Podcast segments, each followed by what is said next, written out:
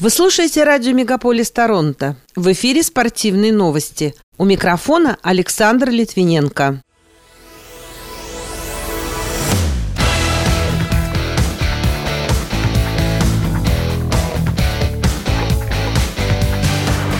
Торонто Мэйпл Лифс обыграл Тампа Бэй Лайтнинг, Эдмонтон Ойлерс оказался сильнее Лос-Анджелес Кингс, московский футбольный клуб «Спартак» сыграл вничью с Ростовом, российские спортсмены завоевали четыре медали в очередной соревновательный день на Боливарианских играх, а фигуристу Евгению Плющенко присвоили категорию тренера высшего национального уровня. Эти и другие спортивные события Канады и России в этом выпуске на радио «Мегаполис Торонто». В студии для вас работаю я, Александр Литвиненко. Здравствуйте. Джон Таварес забил гол в овертайме, а Илья Самсонов сделал 31 сейв, когда Торонто Мэйпл Лифс обыграл Тампа Бэй Лайтнинг со счетом 2-1 в минувшую субботу, выиграв тем самым серию с итоговым результатом 4-2 и впервые за почти два десятилетия выйдя в плей-офф. Напомню, в последний раз Лифс выходили в финальную восьмерку НХЛ в 2004 году.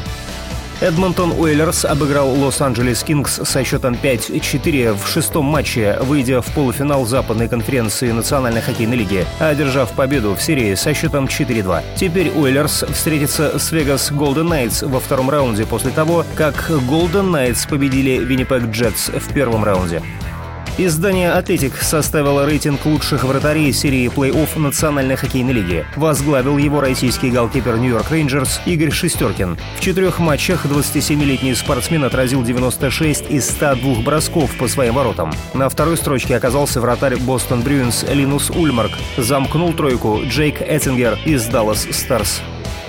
Звезда Голливуда актер Райан Рейнольдс совместно с инвесторами из Remington Group хочет купить клуб Оттава Сенаторс за 1 миллиард долларов. Дочери покойного владельца клуба Юджина Мельника установили крайний срок до 15 мая для приема предложений о покупке. Также покупатели должны будут построить новую арену недалеко от центра Оттавы, которая будет окружена развлекательным районом. Напомню, Оттава Сенаторс является одним из семи клубов Национальной хоккейной лиги, базирующихся в Канаде. Лучшим его результатом является выход в финал Кубка Стэнли в сезоне 2006-2007.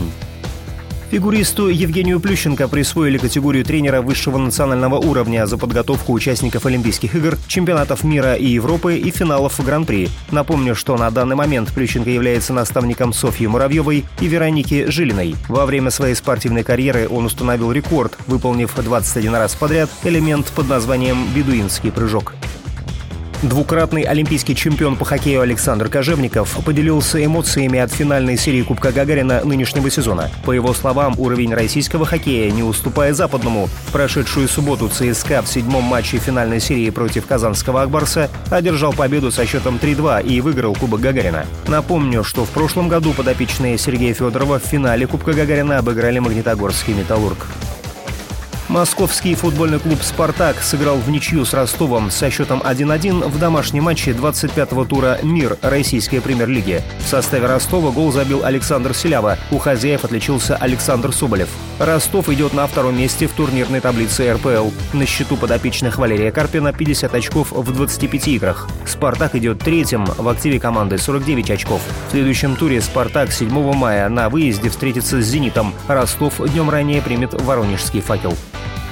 Российские спортсмены завоевали четыре медали в очередной соревновательный день на играх стран Боливарианского альянса для народов Америки, которые проходят в Венесуэле. Две золотые медали принесли каратисты. Данила Михаличенко в весовой категории до 67 килограммов и Анна Родина в весовой категории до 61 килограмма. И еще две награды добыли тяжелоатлеты. Золото у Кристины Новицкой, серебро у Геворга Сербаяна. На момент публикации этой информации всего на счету сборной России 23 медали, 13 золотых, 7 серебряных серебряных и три бронзовых. Россияне занимают третье место в медальном зачете, уступая атлетам из Венесуэлы и Кубы. Комиссия спортсменов Олимпийского комитета России выступила с официальным заявлением, в котором раскритиковала позицию Международного олимпийского комитета относительно участия российских и белорусских атлетов в международных турнирах. Комиссия считает, что спортсмены из упомянутых государств должны быть допущены до соревнований только на основе равноправия со всеми остальными участниками и без каких-либо ограничений.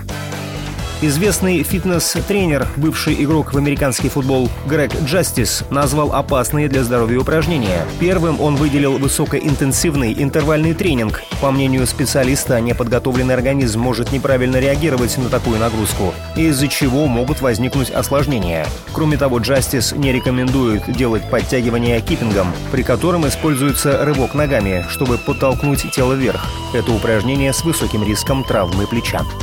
Пока это все спортивные события, представленные вашему вниманию на радио Мегаполис Торонто. В студии для вас работал Александр Литвиненко. Будьте здоровы и дружите со спортом.